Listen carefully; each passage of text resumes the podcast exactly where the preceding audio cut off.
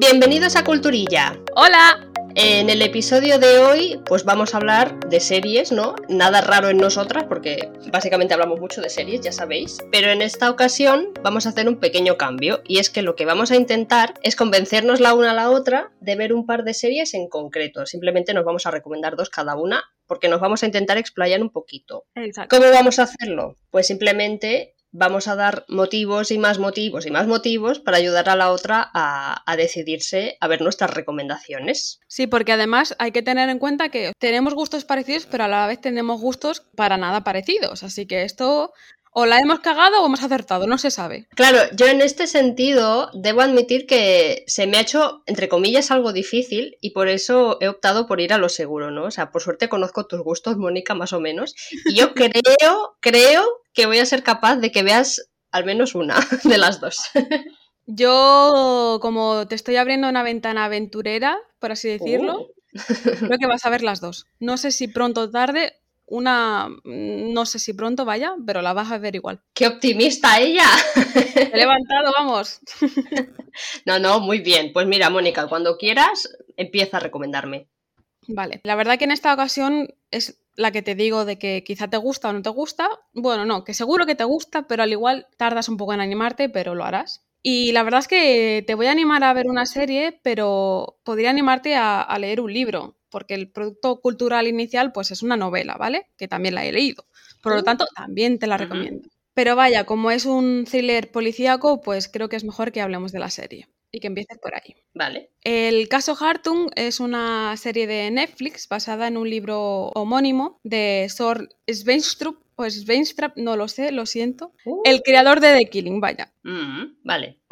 Eh, nos encontramos en Copenhague una mañana de octubre con un grupo policial que encuentra un cadáver de una joven que ha sido asesinada y abandonada en un parque infantil. Mm, A la pobre chiquilla no solo le falta una mano, lo normal, Dios sino mío. que también cuelga sobre su figura pues una, un pequeño muñequito hecho de castañas. Mm, Y este muñeco pues contiene una huella dactilar de nada más y nada menos que la hija de la ministra de Asuntos Sociales, Rosa Hartung, ¿vale?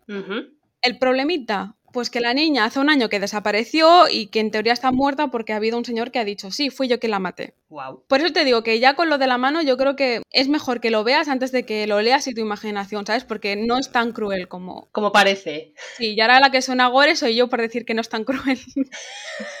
Mónica, mala.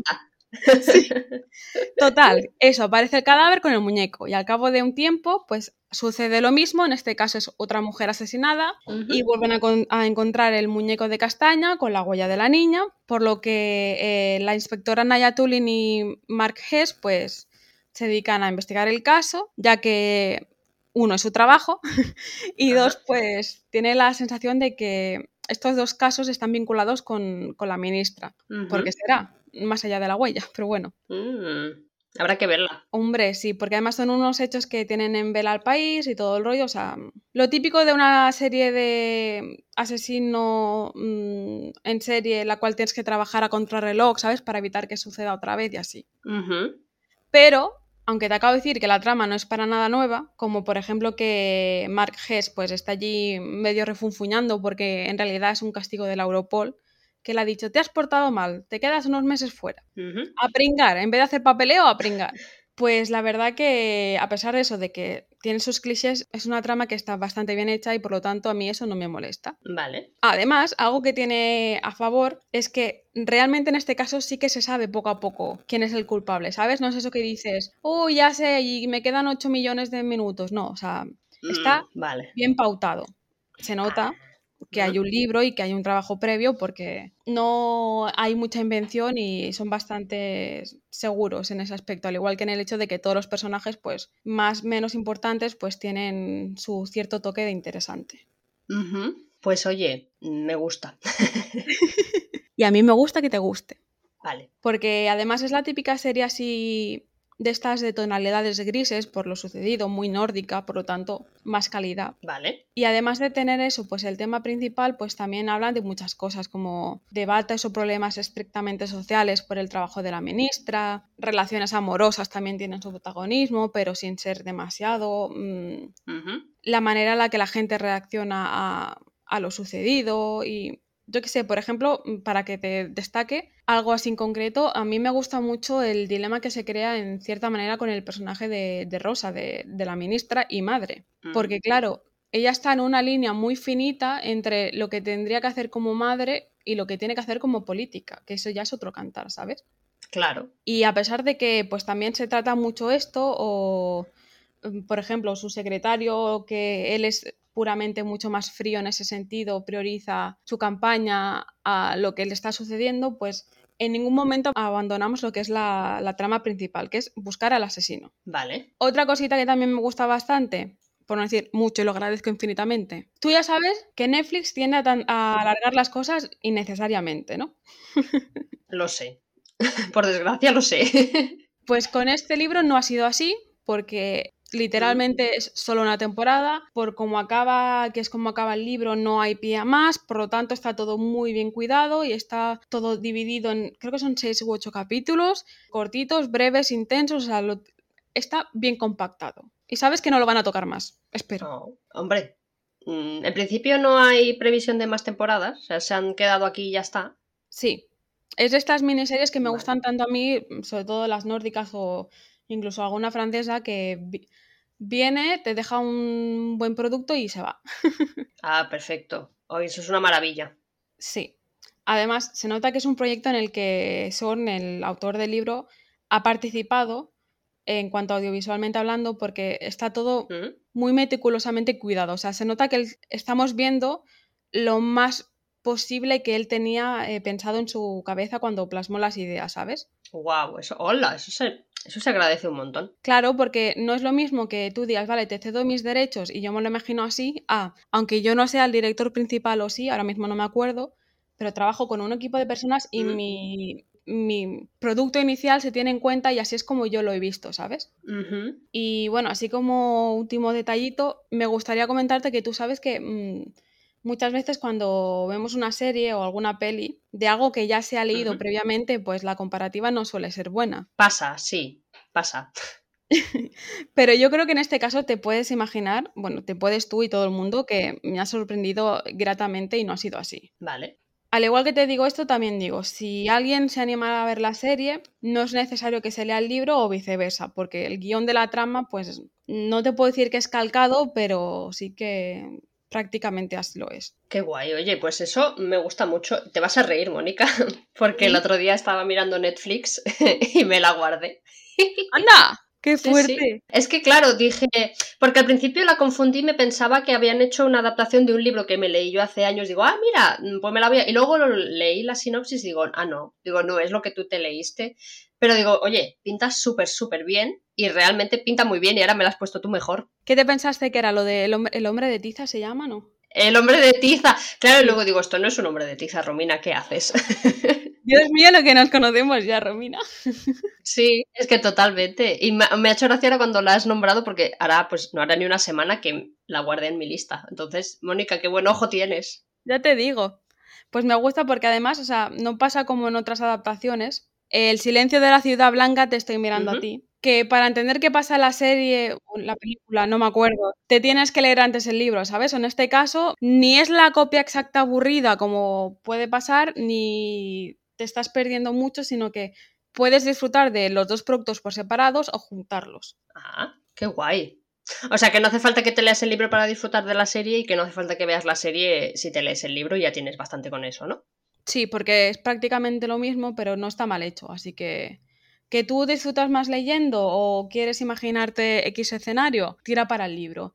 Pero que prefieres, pues eso, que no dejar de volar tanto tu imaginación, vete a la serie. Mm, claro, o sea, la serie al final es como. Bueno, prefiero que me lo cuenten sin saber nada, ¿no? Porque, claro, si te lees el libro y luego te ves la serie, ya te sabes el, la sorpresa final. Sí, porque lo bueno que tiene eso de como Son está metido en medio de todo, pues no es muy distinta una cosa a la otra. No, me gusta. La voy a ver, Mónica.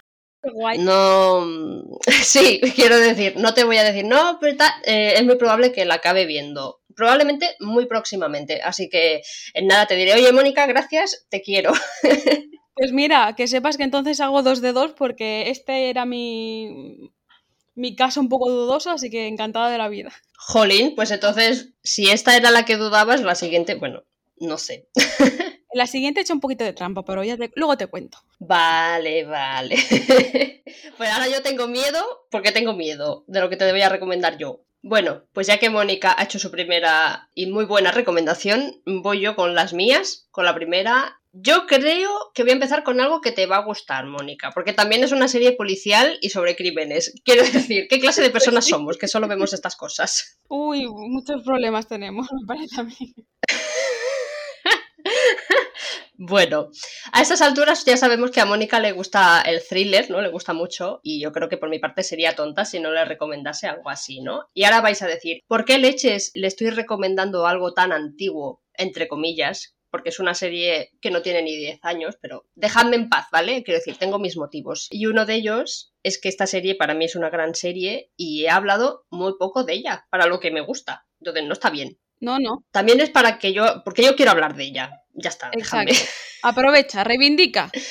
Para poneros en situación, mi primera recomendación para Mónica es Broadchurch. Más años que el Mm, pan tiene esto. Y más pendiente que la tengo. Uy, pues ahora a ver si consigo que la veas de una puñetera vez. Al menos la primera temporada. Sí, dale. Vale, se trata de una serie británica que consta de tres temporadas, tiene 24 episodios y se emitió desde 2013 hasta 2017, así que no nos queda tan lejos, que conste. No. Aquí viene mi primer motivo por el cual Mónica tiene que verla, y es que está protagonizada por David Tennant y Olivia Colman. Cierro la parada, no voy a añadir nada más, eh, me voy... No, es broma. Adiós.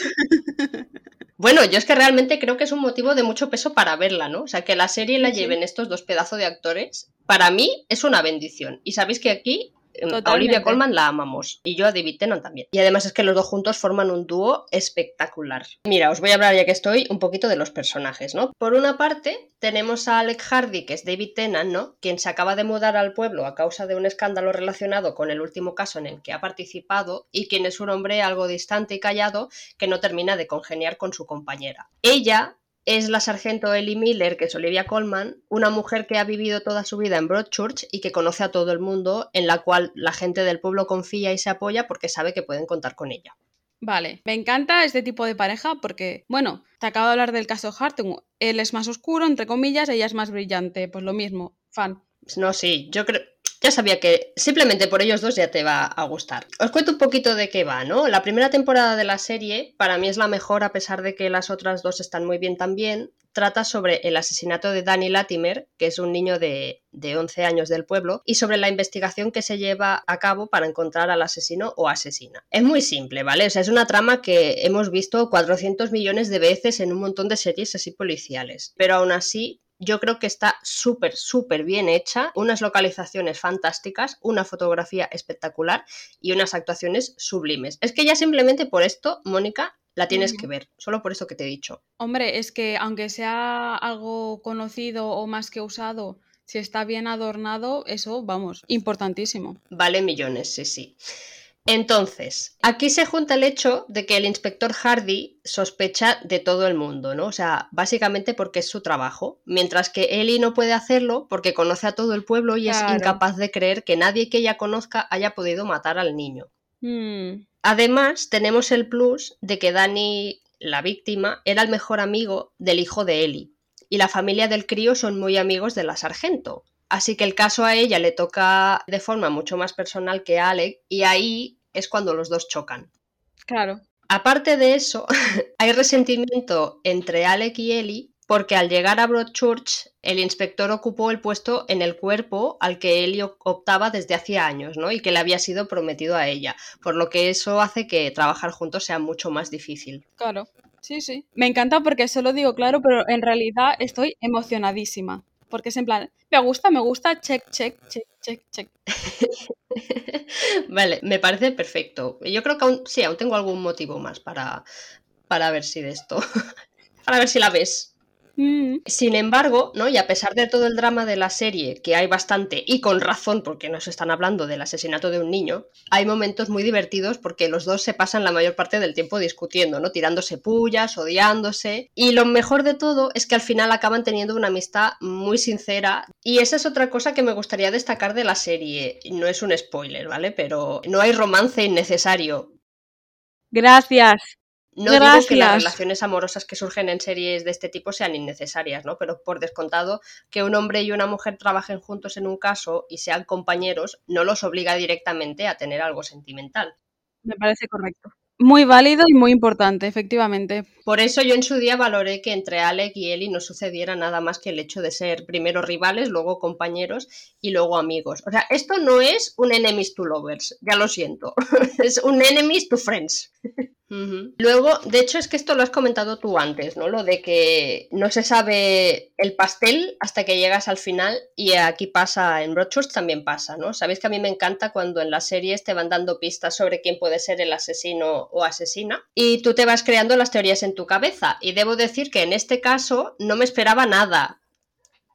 Yo no sabía eh, por dónde iban a ir los tiros, ¿no? O sea, Claro que al final, si has estado un poco atenta a lo que te están contando, empiezas a encajar las piezas. Pero yo creo recordar que la resolución me dejó tiesa en el sitio y eso siempre lo valoro muchísimo en una serie. Así que mira, Mónica, otro motivo para verla. Sí, porque además, como tú dices, te van dando pistitas y al final encajas. Que ese, ese al final es mucho más importante de lo que nos pensamos porque es un básico, pero no se tiene nada en cuenta, ¿eh? Claro, o sea, parece una tontería, pero realmente llegar al final de una serie y que te sorprendan, eso mola muchísimo. Ya te digo. Por mi parte ya te dejo Broadchurch, espero que la veas, ya te digo, al menos la primera temporada, si luego te animas a ver las dos más, pues perfecto, pero al menos la primera yo creo que es una serie que se debe ver. Me parece guay y lo haré, lo que claro, ¿dónde está? Que eso es importante. Pues te vas a reír porque creo que no está en ninguna plataforma, así que... mm, Jeje. ¡Bien! En un pozo. La van poniendo en Netflix según cuándo, pero ahora creo que justamente la no está. Entonces, si yo me entero, Mónica, te lo digo. Vale, la dejaremos en stand-by entonces. Gracias, gracias. Venga, venga. Bueno, pues hasta ahora podríamos decir que esto es un episodio temático porque vuelvo a recomendarte una serie de- con un poco de misterio y de policías y demás. Qué monotemáticas somos, me cago en la leche. Sí, pero bueno, es que encima con esta, pues como te he dicho antes, voy a hacer un poquito de trampa porque es que yo juraría que ya te la he recomendado, pero muy, muy, muy, muy, muy de pasada, un día de verano de estos con nuestras charlas de tropecientas cosas. Mm, vale, a ver, venga, sorpréndeme. Es por eso que te invito formalmente, como se merece, Mm, a ti y a quien quiera, a ver mm. redoble tambores, solo asesinatos en el edificio. ¡Tarán! Oh, wow, me suena. Claro, ¿qué te suena? Pero si me la has recomendado, ¿cómo no te va a sonar? Básicamente. En fin, está en Disney Plus, Plus, Plus, Plus, Plus, nunca me acuerdo cómo es, en Disney. Plus. Y Plus, pues Plus.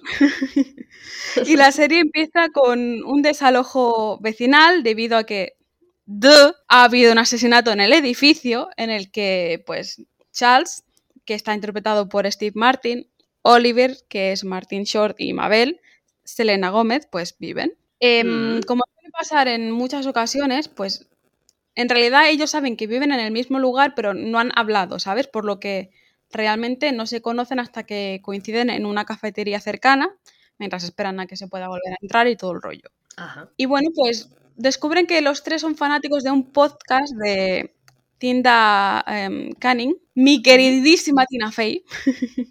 Oh. Sí. Y tiene un papel pequeñito, pero bien querido. Y bueno, bien querido para mí, porque ella bien querida no es. En fin, me adelanto. La cosa es que es un podcast de crímenes, sorpresa para nadie. Y como a los tres les gusta y tal, pues mm, deciden pues, ponerse la gorra de investigador y encontrar ellos mismos al culpable mientras mm, narran todo lo que sucede en el edificio en su propio programa. ¡Hala! Sí, la verdad es que es una serie que reflexiona con mucha ironía, pero a la vez con buen cuidado sobre la fijación, por si no ha quedado claro, que tenemos con el tema de la muerte, de investigar las cosas, de saber qué pasa, el morbo, ¿sabes? Ujú. Porque los temas así criminales siempre han estado de modas, aunque suene muy, muy raro decirlo, pero vaya, el telediario solo vende o la mayoría de las cosas que venden son las cosas malas.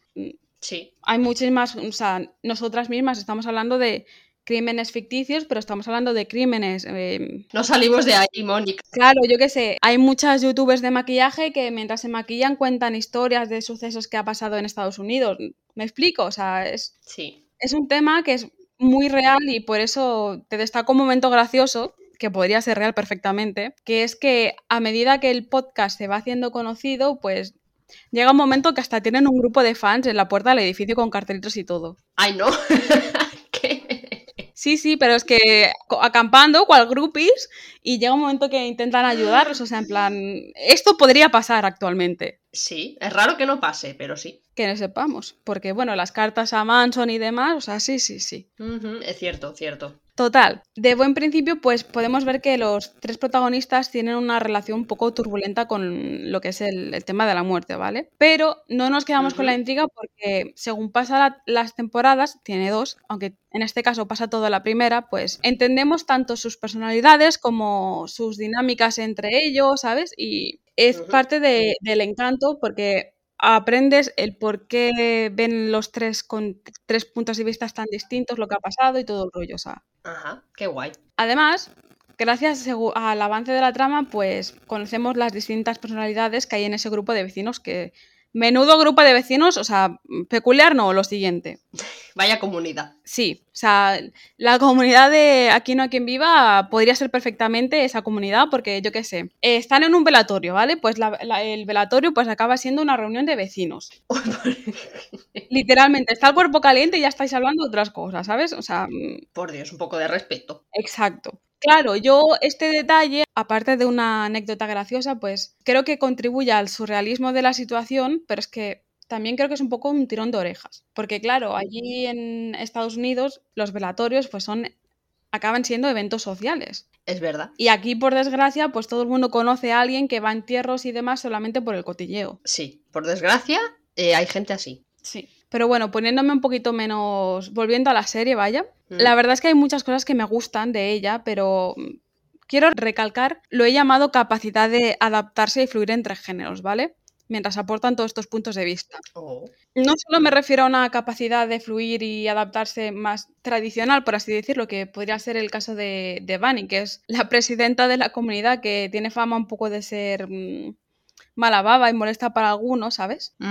Sino que con Bunny vemos, por ejemplo, como dentro del edificio es considerada eso como una persona más seria y tal, pero cuando sale de, ese edificio y pasamos a ser un, poco un pasamos del género más estrictamente policíaco a un poco más cómico, pues descubrimos que tiene un corazoncito y que en realidad se siente sola. Oh, cosica. Claro. Además, o sea, este, esta manera de adaptarse también la veo en, la forma per se del, formato, que es algo que me gustó. Creo que es por eso juraría que te, lo, que te la comenté, porque me gustó mucho que, por ejemplo, en el capítulo en el que consideran que Theo Dimas es el asesino, pues se adaptan a él. En el sentido de que Theo es sordomudo, por lo que la gran mayoría del episodio pues carece de sonido y lo vives al más puro estilo La ventana indiscreta de Hitchcock, ¿sabes? Mm, qué guay, eso me gusta un montón. Sí, y es que encima si te gustan películas, pues como La ventana indiscreta, que a mí personalmente me gusta mucho, o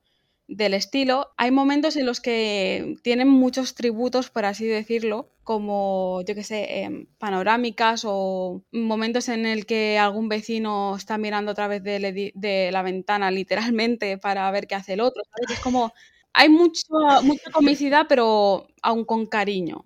Ajá. Y bueno, poco más tengo que decir porque la verdad es que me podría alargar lo que no tiene sentido y no quiero ser tan mala. recuerdo que sí que me la recomendaste, o sea, recuerdo el día porque estuvimos hablando de yo te recomiendo esto, yo te mm. recomiendo tal y me acuerdo que me gustó mucho, me gustó mucho sobre todo lo que has dicho de, que se adaptan, ¿no? O sea, de cuidar los detalles, de que hacen como mini homenajes a, pues a, películas clásicas o cosas así. Yo eso lo valoro muchísimo en, en películas y series actuales y es que con eso ya me ganan, sinceramente. Pues entonces te encantará porque también hay momentos en los que lo típico que descubren que hay una puerta secreta que lleva a unos pasillos de un edificio que en teoría nadie conoce, ¿sabes? Mm. Estos también son detalles muy de, pues eso, de las películas de antaño, en el que X persona corría a través de pasillos desconocidos, abandonados, para descubrir mm, o para huir de alguien, ¿sabes? O sea, tiene detalles que a priori no te lo parecen, pero poco a poco los recuerdas familiares y es como, sí, yo creo que sí, que es una serie, aunque hable de asesinatos, pero es una serie como que te hace sentir muy familiar, muy acogida. Y está muy bien hecha, sinceramente, está muy bien hecha. Ay, qué guay, qué guay, pues me gusta mucho. Yo esta mm, también la voy a ver. Yo creo que primero me veré la otra que me has recomendado y luego esta, pero seguro que caerán las dos, ya te lo digo. Me parece bien, porque además tú tendrás la suerte de que no te tocará esperar cada semana a que salga un capítulo. Ah, pues entonces mira mejor, porque yo que cuando me ponen a semana a semana los episodios es como, oh Dios mío, pero si ya la puedo ver del tirón, Claro. oye, maravilloso. Y además, imagínate si me gustó que, o sea, yo ya me lo empecé con la segunda temporada más que a la mitad de hecha, ¿sabes? Es más, pensaba que ya se había emitido entera. Y fui ahí consumiendo, consumiendo, feliz, feliz, feliz. De golpe vi que no era así, fue como, ¡jo! No. Incluso tuve este momento de felicidad, decir, ¡Ah! mañana ponen uno, qué guay, qué suerte. Pero luego, claro, espera tres semanas más, que fue hasta el último episodio. Dios, Dios mío. Bueno, pues si ahora ya está completa, pues oye, eso que nos llevamos. Sí, sí. Pues qué guay, Mónica, me gusta, me gusta. Muchas gracias por tus recomendaciones. Me las veré las dos. Dos de dos, me alegro un montón. Vale, pues en este caso acabo yo y no os sorprenderá que de nuevo vaya a lo seguro porque yo no quería correr riesgos. Así que como a Mónica no la tengo que introducir en los dramas coreanos porque ella ya está más que introducida e incluso sabe más que yo del tema, pues eso que me ahorro. Mm, Claro, no iba a venir yo aquí a hablarle a otra persona que jamás ha visto un drama coreano de primero, recomiéndale un drama coreano que le pueda gustar a esa persona y luego que lo quiera ver. Tú, Mónica, esa parte ya la has, ya la has superado. Sí, sí, ese nivel ya está, vamos, ni me acuerdo de él. ¿Ves? Pues ya está.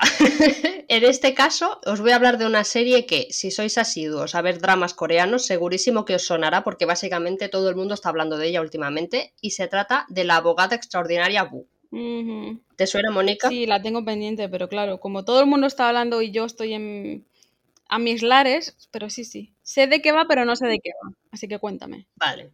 Ahora vengo yo a contarte cositas. Infórmame, sí. La serie se estrenó en Netflix hará muy pocos meses, consta de 16 episodios y creo recordar que leí que habían renovado para una segunda temporada, pero de esto último no estoy muy segura, no sé cómo está la cosa, así que coged lo que os digo con pincitas, por si acaso. Por mi parte tenía claro que iba a verla porque eh, mucha gente en la que confío que más o menos tiene los mismos gustos que yo a la hora de ver series la recomendó por activa y por pasiva. Juraría que no he leído ninguna crítica mala de ella, al contrario, todos son alabanzas y elogios hacia la serie y ya os digo yo ahora que con razón. Uh, Vamos, no se equivoca nadie. la serie está protagonizada por la actriz Park Eun-bin. Ya lo sabía, o sea, mi coreano lo siento muchísimo. Mm, Es lo que hay. A la que ya conocía de Hello My Twenties, una serie muy linda que también os recomiendo un montón si no la habéis visto, así muy de chicas, muy, muy cookie, muy bonita. Os dejo, la, os dejo la recomendación por si acaso. Y la chica pues se marca un papelón en la abogada extraordinaria Bu que yo simplemente no tengo palabras. Pati difusa, me quedé yo cuando la vi. Para quien no sepa de qué va el drama, ahora mismo lo explico. La serie se centra en Woo Young-woo, que es una brillante abogada de 27 años que convive con un trastorno eh, del espectro autista y que entra a trabajar en uno de los bufetes de abogados más prestigiosos de Seúl. No trata de crímenes, pero trata de abogados, entonces tanto monta, monta tanto. ahora entiendo el saludo. Ah. Perdón, Claro. me he ido totalmente. pero Sí, es que yo sabía que lo ibas a entender, Mónica.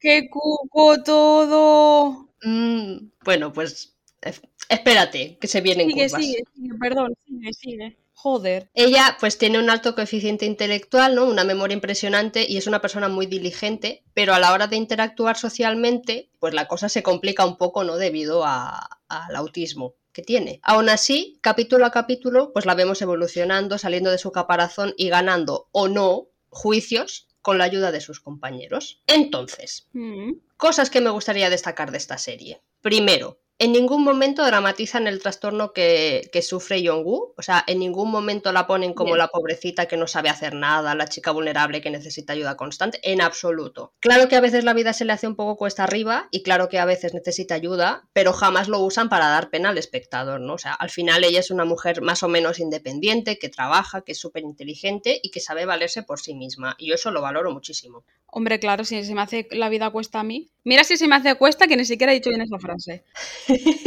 Además, la serie pues tiene momentos muy cómicos, ¿no? Tanto por la actitud de ella como por las situaciones en las que se mete sin darse cuenta, porque es que es muy inteligente, pero también es un poco caso de persona, la verdad, ¿no? Como todos en, en algún momento. El resto de personajes es una maravilla, ¿no? Sí que es verdad que alguno de sus compañeros de trabajo es un poco grano en el culo, pero claro, siempre tiene que haber, entre comillas, un villano. Pero bueno, en general todos los personajes tienen una profundidad adecuada, no son planos y no solo están en la serie para hacer bulto, ¿no? Cada uno tiene su personalidad, evolucionan a lo largo de la trama y además es que son súper entrañables porque les coges cariño a todos. Y eso es algo que en los dramas coreanos suele pasar, pero aquí se nota muchísimo. Sí. Otra cosa a destacar, lo que yo creo que es más importante de todo al final, eh, o al menos lo es para mí, es la cantidad de temas que trata y temas muy importantes que están a la orden del día y que por un motivo u otro pues es difícil que se traten, sobre todo en Corea del Sur. Por ejemplo, voy a intentar no hacer mucho spoiler, pero os lo quiero contar, vaya. Sí, sí, sí, sí, cuenta. Hay alguna trama LGTB, ¿no? De la cual se habla poco pero se habla. También se habla constantemente de la liberación de los animales marinos de los zoos y acuarios, porque claro, Yong-woo tiene una obsesión con los cetáceos y los delfines y constantemente habla de ellos, ¿no? Además de que en más de una ocasión expresa lo poco que le gusta que los usen en espectáculos para entretener al público y muy a menudo pues se habla del bienestar de los animales y eso a mí me encanta. Totalmente, también te digo, por supuesto, mm, súper en contra de que los tengan en captividad pero que los delfines son los seres mm, animales más malos del mundo, vamos, o sea, yo soy teoría de los Simpson 100%. Esa es tu opinión, ¿vale? Sí, sí, sí. Bueno, ¿vosotros sois amantes o, haters de los delfines? Quiero saberlo. Ya que estamos. Que sigan vivos y todo lo que quieras, pero que si nos pudieran dominar, nos dominaban, vamos, toda la vida. Bueno. Y nos cortaban las cabezas.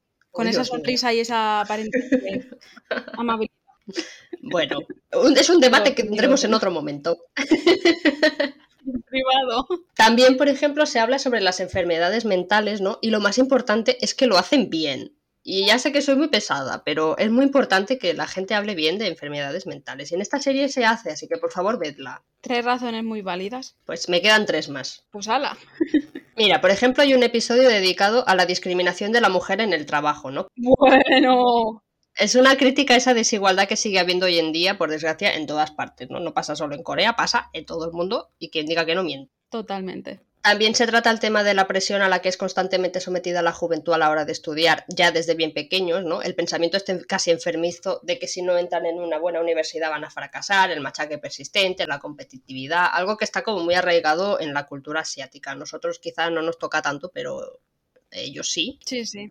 Y de la mano con este punto también se trata el tema del suicidio causado por esta presión. Entonces yo creo que es que la serie habla absolutamente de todo. Ya te digo. Y me diréis, pero bueno, Romina, si estos temas se tratan muchísimo en muchas series, ¿no? ¿Qué nos vienes a contar que esto es novedoso? Pues mira, aunque os sorprenda, estos tópicos cuesta muchísimo verlos en, en dramas coreanos de esta índole, porque por muy avanzada que esté la sociedad coreana para unas cosas, es cierto que está muy atrasada en muchas otras, que son casi todas las que os he nombrado. Y realmente a mí me alegra ver que a medida que va pasando el tiempo, las series van evolucionando y son capaces de hablar, yo que sé, por ejemplo, de personas homosexuales y no para demonizarlas, que eso es importante, que hablen de gente con ansiedad, depresión, de machismo, de feminismo. Yo creo que esto deja pues un poquito de luz al final del túnel, por muy pequeñita que sea esa luz y te da la esperanza de que poco a poco la sociedad tanto coreana como asiática pues va abriéndose al mundo y se va poniendo pues a la orden del día. Y luego ya, ya acabo, ya me callo, para terminar me gusta el realismo de la serie, ¿no? O sea, como no puede ser de otro modo, no todos los juicios se ganan, a veces la sociedad en la ley es injusta, lo sabemos de sobra, y por mucho que tengas a un buen abogado a tu lado, a veces simplemente la justicia no está de tu parte, ¿no? Aún así, cada episodio siempre deja una especie de enseñanza o de moraleja de aunque las cosas no salgan bien y yo creo que, es muy muy importante. Así que estas son mis dos recomendaciones para ti, Mónica. Pues me parecen muy correctas las dos. Porque además estaba pensando, sí, son temas que ya se usan tal y cual, pero es que esos temas siguen siendo muy importantes en el día a día. Mm. Y por desgracia se siguen invisibilizando a maneras, vamos, o sea, sí. inhumanas. Tanto, hay que seguir hablando, aunque ya se sepa, hay que volver a tratarlo por arriba, por abajo, izquierda, derecha, hasta que no haya una persona mm, deje de sufrir por alguno de esos temas, se tiene que seguir hablando de ellos. Sí, totalmente. Y si encima está tratada pues con naturalidad y pues como dices, de una manera bonita, pues mejor que mejor. Hmm. Claro, o sea, tú ya sabes que en los, normalmente en los dramas coreanos, pues, a ver, ¿cómo, ¿cómo lo digo? Suelen ser siempre muy felices en el sentido de que depende de la trama del drama, pues la historia es no plana, pero es casi siempre igual, ¿no? plan, chica conoce chico, hay problemas, bla, bla, bla, bla, bla que no digo que esté mal, que está maravillosamente. Pero esta a mí me da que da un paso, un paso, dos o tres o cuatro o cinco hacia adelante, porque es que hay veces que simplemente te dices, mira, estas cosas pasan en la realidad, yo te expongo el problema y yo te busco una solución. Luego a lo mejor hay solución o no, pero ellos te lo exponen y yo creo que eso ya es eh, súper importante. Totalmente. Y con que un 1% de la gente que ha visto eso diga, ostras, ya se pueden dar más que, vamos, que contentos. Exactamente. Así que, oye, Mónica, yo espero que le eches un ojillo. Si no es ahora, pues más adelante. Cuando se pase el boom de que todo el mundo la estamos viendo y, me cuentes. por los spoilers. Sí, exactamente. Pues no sé si quieres decir algo más o te has quedado gustico. Mm, yo por mi parte ya he rajado bastante, me he quedado más a gusto que un arbusto, así que por mi parte cerramos paradita. Estupendo, pues si te parece, bueno, preguntar a quien nos escucha si le han gustado las recomendaciones, si alguna la conocía, si las ha visto, qué nos recomienda, o sea, un poquito de feedback que si nos gusta saber qué es lo que he escuchado ve la otra, ¿cómo no nos va a gustar saber qué es lo que hacéis vosotros? Exactamente. Muy bien dicho. y bueno, cualquier cosita, tenemos las redes sociales, arroba culturillapod, y nos escuchamos cada lunes en Anchor, Spotify, Evox, Google Podcast y Apple Podcast. ¡Adiós! ¡Apa! ¡Chao!